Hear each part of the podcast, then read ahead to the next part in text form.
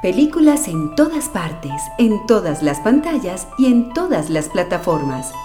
¿Cuál escoger? Aquello que alivie y alimente nuestro espíritu. Para que el cine nos salve de la realidad, Radio Cinema. En Cámara FM, Radio Cinema. Cine conversado con Santiago Gutiérrez y Samuel Castro.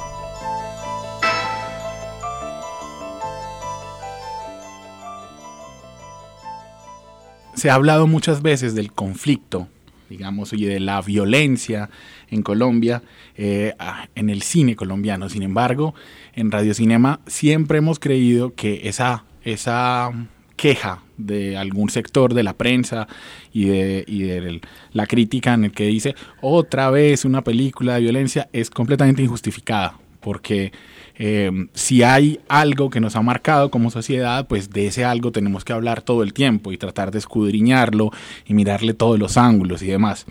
Eso ocurre eh, con Amigo de Nadie, la película de Luis Alberto Restrepo que adapta un libro de Juan José Gaviria eh, y, Simón, ¿qué Santiago?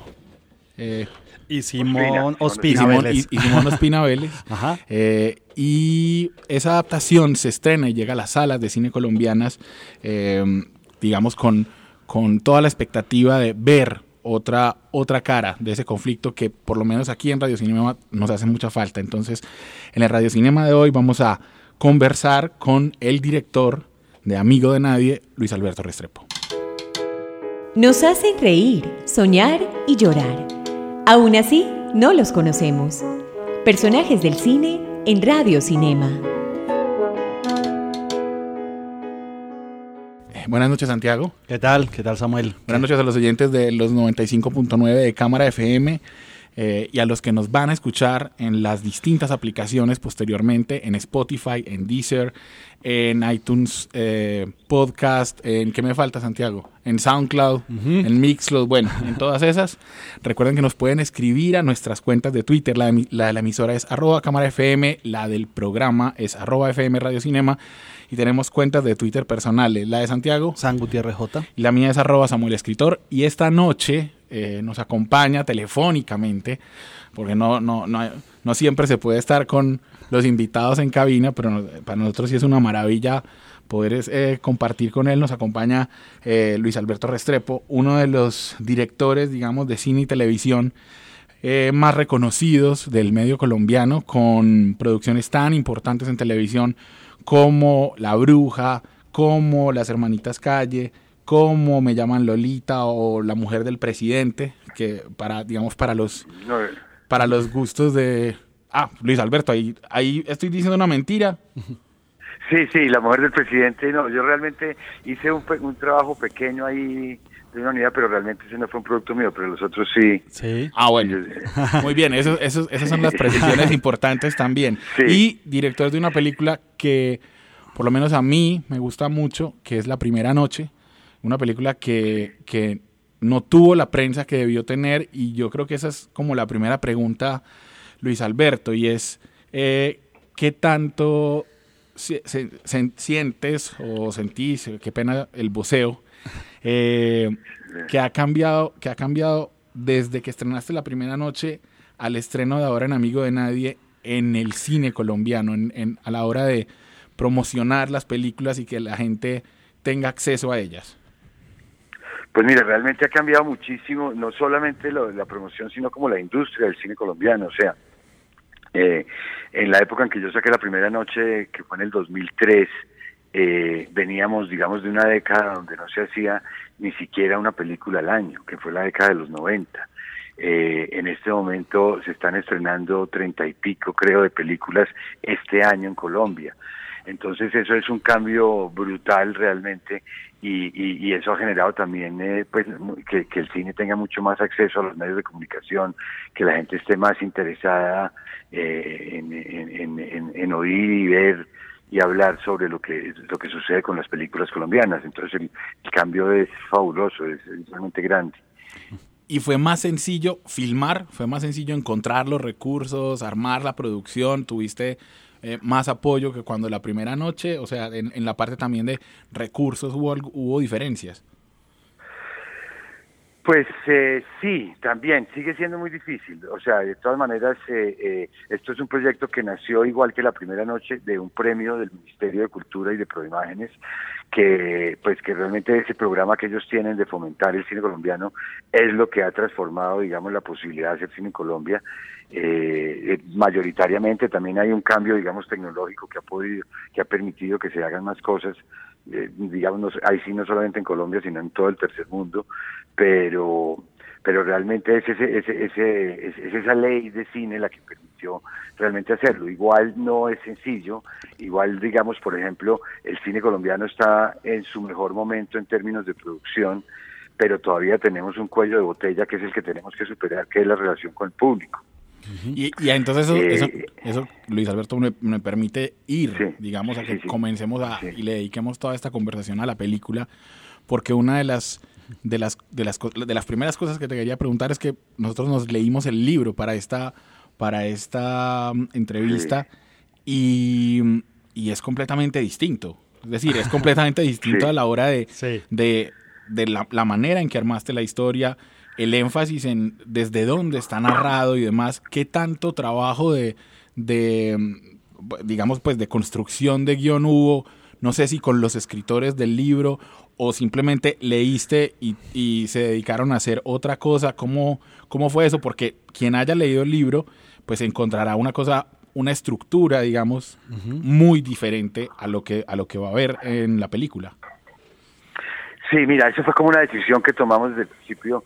Yo leí el libro eh, y me dejó muy impactado la historia y por ahí al año y medio, dos años, tomé la decisión como de intentar un proyecto con esta película y busqué a los escritores del libro, los conocí y tuvimos inmediatamente muy buena química y ahí decidimos arrancar a escribir eh, a escribir la película eh, conjuntamente sobre, con Juan José porque Simón en ese momento se fue a vivir a Buenos Aires entonces eh, realmente el, guion lo escribimos fue con Juan José.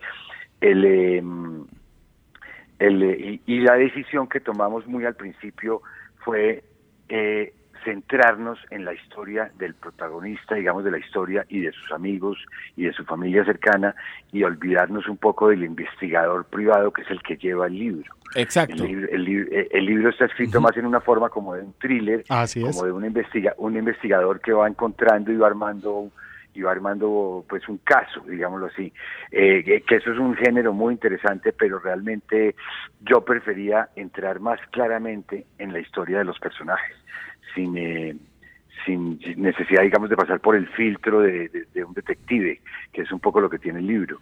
Fue como una decisión que tomamos al principio y, y que nos adaptamos a eso.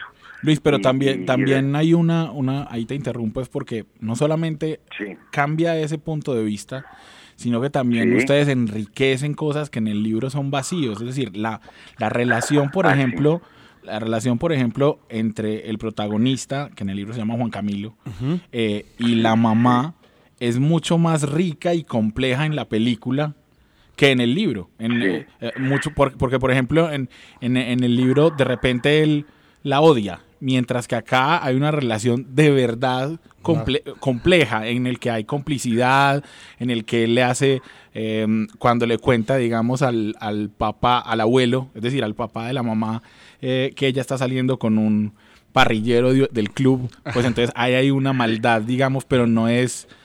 Eh, lo que digo, es una relación mucho más rica, digamos, que tanto... más compleja. Exacto. Es que precisamente el, ese fue el sentido de tomar esa decisión, porque es que en el libro, de alguna manera, el personaje central del libro es el investigador y en cambio al, nosotros prescindir del investigador y, entrar simplemente a contar la historia de los personajes centrales de la película, podíamos profundizar muchísimo más en ellos. Y eso se fue haciendo, digamos, ya a partir un poco de, las experiencias, de la, de la, imaginación de nosotros, de las experiencias personales que hemos tenido y de, y de también elementos que fueron apareciendo, porque digamos, como esto es una historia que viene de alguna manera de unos hechos que sucedieron en la vida real, pero también viene y sobre todo viene realmente diría yo de la leyenda urbana que se armó alrededor de esos hechos, pues eh, ahí hay un filón muy rico.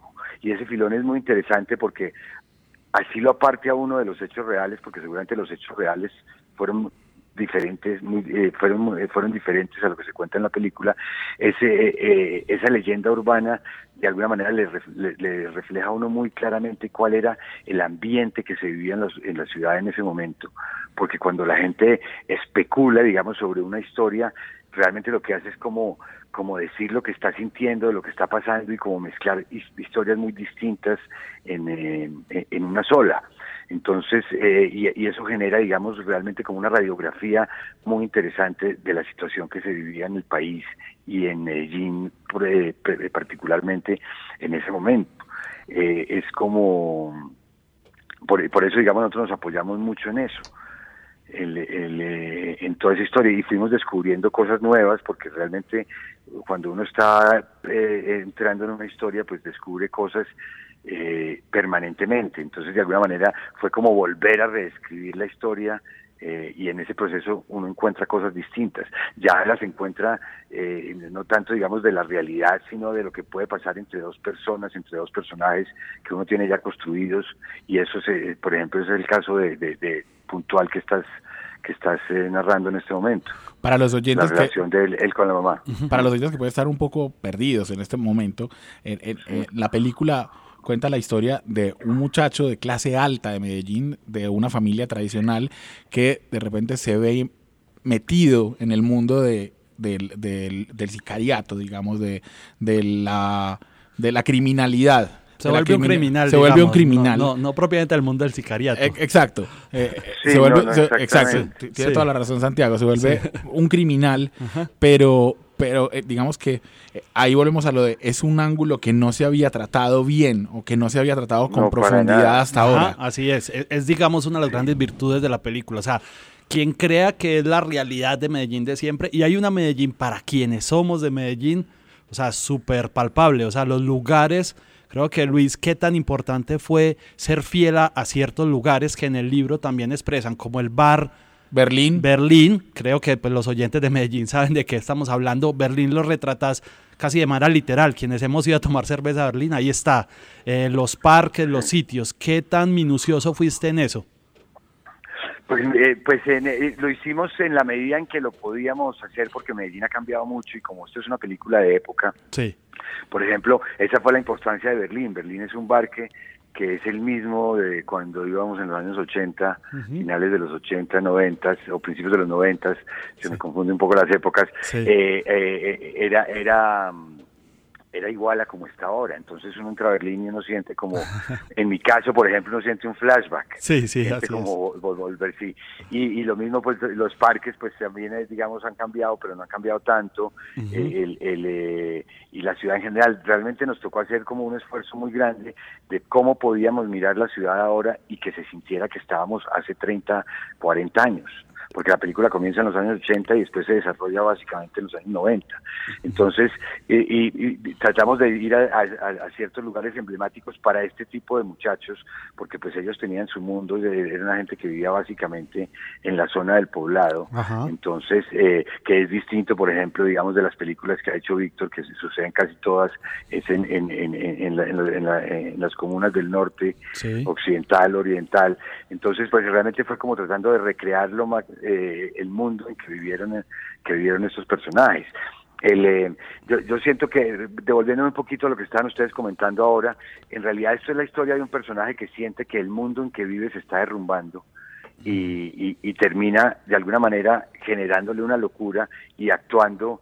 Nosotros decimos que, que, que, él termina aplicando a su vida personal los mismos remedios que, que la sociedad aplicaba a los problemas sociales de la, de, de, la sociedad, que era resolverlos a punta de violencia. Que Eso fue lo que sucedió en el país en, en, la década de los 80 y 90, que no ha terminado desgraciadamente. Así es. Que, que todavía seguimos inmersos en eso, aunque las condiciones pues han cambiado, por suerte, han mejorado, pero no, no, lo, no lo que esperamos todos, digamos así. Pero la década de los 80 y 90 fue una época muy difícil porque realmente la sensación que teníamos todos los colombianos en ese momento era que, que este país no iba para ninguna parte. Sí, sí. Y, y, la mentalidad, y, exacto, y alguien que tiene, digamos, la cabeza un poco frágil o un poco perturbada, pues con una situación de esas se enloquece mucho más y esa es la historia de esta película. Sí, hablemos un poco ya como de la puesta en escena, Luis. Eh, ¿Qué, ¿Qué, peligros hay para un director que, que está ya embebido un poco en el mundo de la televisión hacer cine? ¿Qué chip tenés que cambiar en, en, de manera narrativa para pasar? Y también con ciertos actores que tenés ahí, que muy buenas actuaciones hay en la película, pero son muchos actores de televisión. Que, que, que, pues porque es que aquí nadie, un actor difícilmente vive el cine, entonces, ¿cómo es ese chip de cambiar de la televisión al cine? Bueno, mira, en, digamos, desde mi punto de vista, el, el, ese, digamos, para mí en la televisión es un trabajo industrial Ajá. que yo hago con que yo hago con muchísimo entusiasmo, eh, pero es un trabajo que yo hago claramente dirigido a un público muy grande y que además lo hago involucrado dentro de unas empresas que son unas empresas muy grandes donde hay mucha gente que que, que, que tiene la obligación y que tiene la, el trabajo de, de influir en el trabajo que estamos haciendo, entonces es un trabajo, digamos, mucho más colectivo eh, que el cine. El cine es un trabajo, a pesar de que es muy profesional, es un trabajo muy artesanal y ahí es donde está, digamos, eh, la delicia de hacer cine, ahí es donde está realmente el encanto de hacer cine. Eh, eh, eh entonces, digamos, cuando yo voy a hacer una cosa de televisión, yo estoy, las, desde que se escogen las historias hasta la misma manera como se organiza el elenco, cómo se organiza, cómo se escogen todos los elementos que van en, en, en, en, en las, digamos, en la serie de televisión, uno está pensando que son para todo el mundo que tiene que gustarle a la señora de la casa, a su mamá, a sus hijos, a la señora que trabaja con ella, al papá, a todo el mundo. En, eh, o sea, mientras más, eh, más, amplio le llegue, ese, es mejor. En cambio, cuando yo estoy haciendo una película, yo lo que estoy es contando una historia que a mí me parece que es importante de contar y la estoy contando más en función de contar bien la historia sin pensar realmente si le va a llegar a mucha gente o a poca gente. Entonces eh, ahí me cambia completamente el chip. Por ejemplo, cuando yo escojo la música para una película, la escojo en función de que me parezca eh, de lo más, eh, digamos, eh, procedente posible, lo más, lo más eh, eh, adecuada posible. Y en cambio, cuando yo escojo la música para una para una serie de televisión. Primero las cojo con un grupo de gente muy grande, no tengo, digamos, como la autonomía que tengo cuando lo hago eh, para una película, y en una película lo hago es pensando en que es exactamente lo que yo quiero que tiene que ser y no que le tenga que gustar a, muchas personas. Uno a una serie de televisión no le va a poner una música alternativa o muy fuerte porque puede, porque puede espantar gente. En cambio, en una película uno se puede dar mucho más libertades de, a la hora de y ser mucho más, eh, en algunos casos, experimental si es necesario pero, pero tiene, digamos, uno más control. Entonces, realmente la diferencia está en que el cine lo hace uno más, en, eh, digamos, como más concentrado en contar en contar las cosas como, como uno cree que deben ser y no en llegarle al público. Para mí esa es la gran diferencia. Y eso, digamos, yo lo tengo muy claro. Yo me la he pasado toda mi vida pasando de hacer películas a hacer eh, series de televisión. Entonces yo tengo muy claro cuando estoy trabajando para gran público, cuando estoy trabajando eh, realmente para seguramente un público más pequeño, pero diciéndole cosas que a mí me, me llegan mucho más al, al alma, al corazón, claro. eh, y que me parecen mucho más importantes. Claro. Eh, Luis, ¿cuánto tiempo eh, se demoraron rodando esta película? Eh, ¿Cuánto tiempo pasaron en, en, Medellín y cuánto fue en Medellín exterior y cuánto in, en interior? O todo, ver, mira, toda la película, toda la película Medellín. la hicimos en, sí. toda la película la hicimos en Medellín. Sí. Eh, eh, la película, digamos, eso fue un proceso eh, para explicarte más claramente. Yo me fui a vivir a Medellín ocho meses. Yo vivo en Bogotá y me moví con mi familia ocho meses a Medellín para hacer toda la postproducción de la película. Claro. Igual la postproducción había comenzado antes, desde antes el equipo de Medellín, que era encabezado por Juan Pablo Tamayo, estaba organizando todas las eh, eh, estaba empezando a organizar todas las cosas. Cuando yo llegué ya había habido un trabajo previo, digámoslo así, uh -huh. pero eh, y, y, desde incluso desde el año anterior, desde un año antes, habíamos ido a Medellín, habíamos estado mirando locaciones con la gente que nos ayudó a conseguirlas y habíamos comenzado un casting. El casting de la película fue un casting muy largo dirigido por Manuel Orjuela, que es un director muy importante de teatro.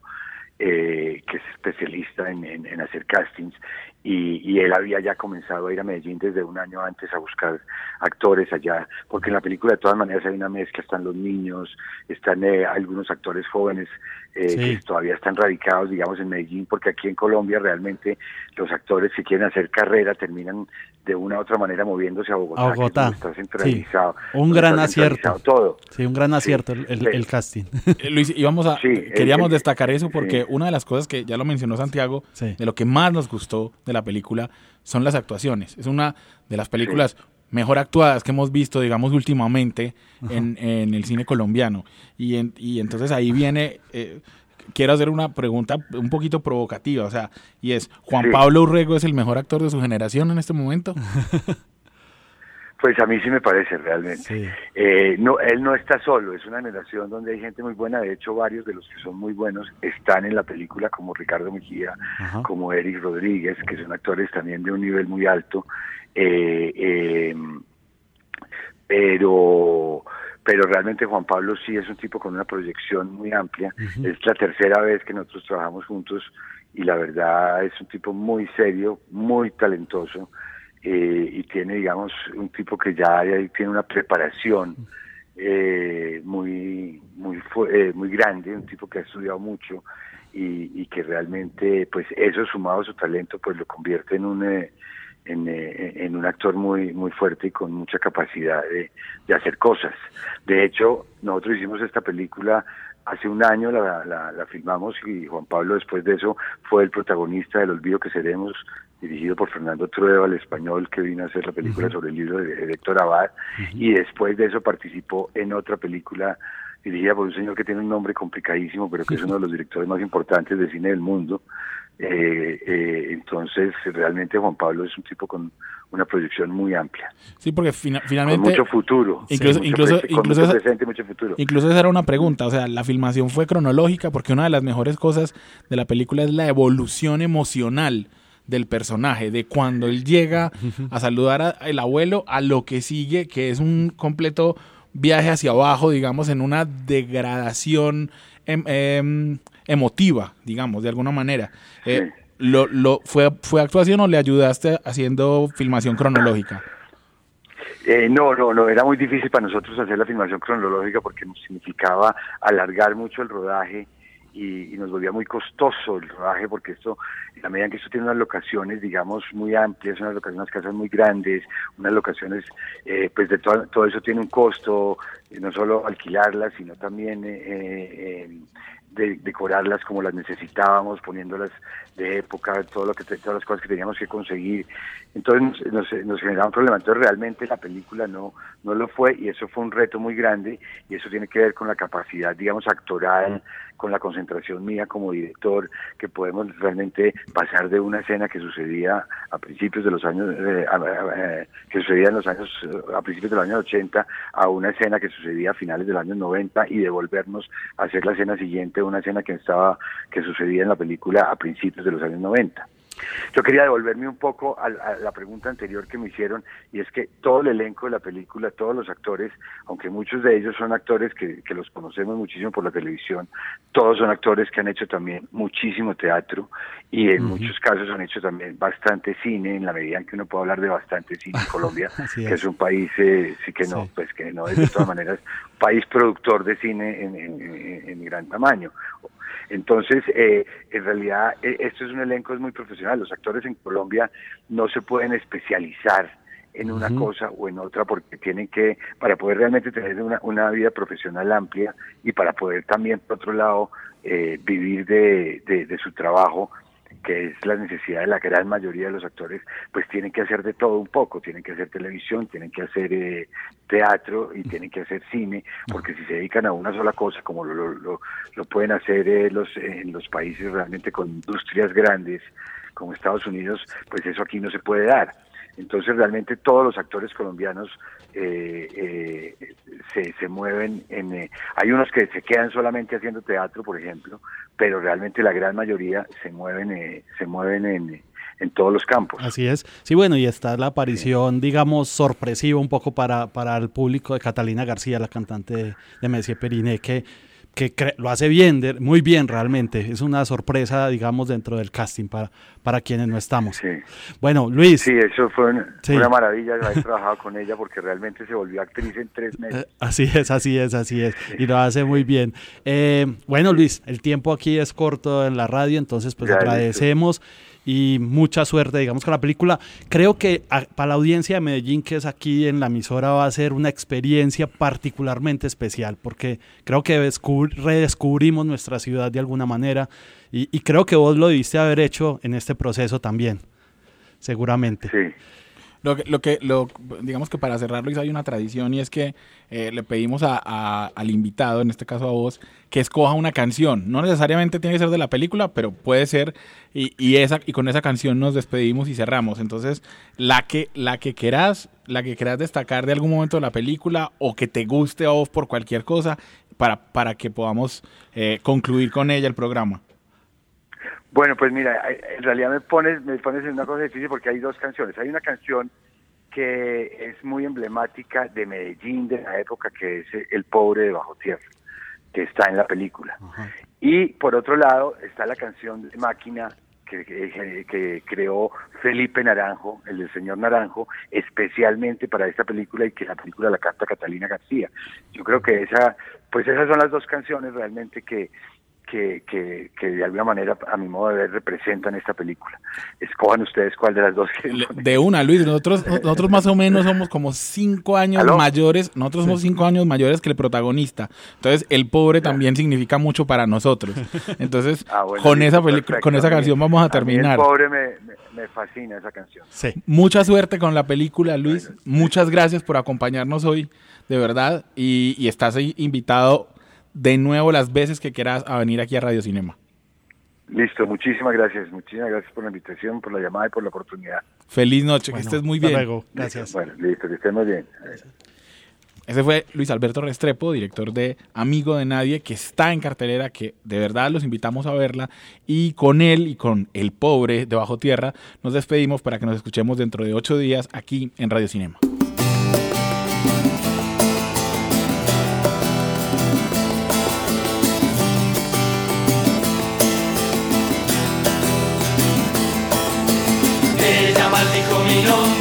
Ser un amante, un amante pobre.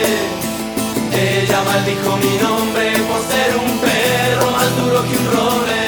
Ay, pero yo no quiero trago, yo no quiero más droga, yo te quiero mujer, vos sos lo que me ahoga. Yo no quiero rueda, yo no quiero más alcohol. Sálvame, vos sos mi última opción.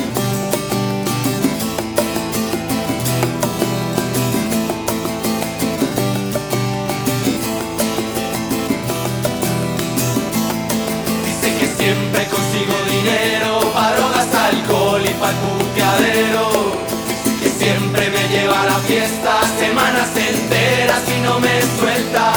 Ay, pero yo no quiero trago, yo no quiero más droga, yo te quiero mujer, vos sos lo que me ahoga. Yo no quiero rueda, yo no quiero más alcohol. Sálvame, vos sos mi última opción.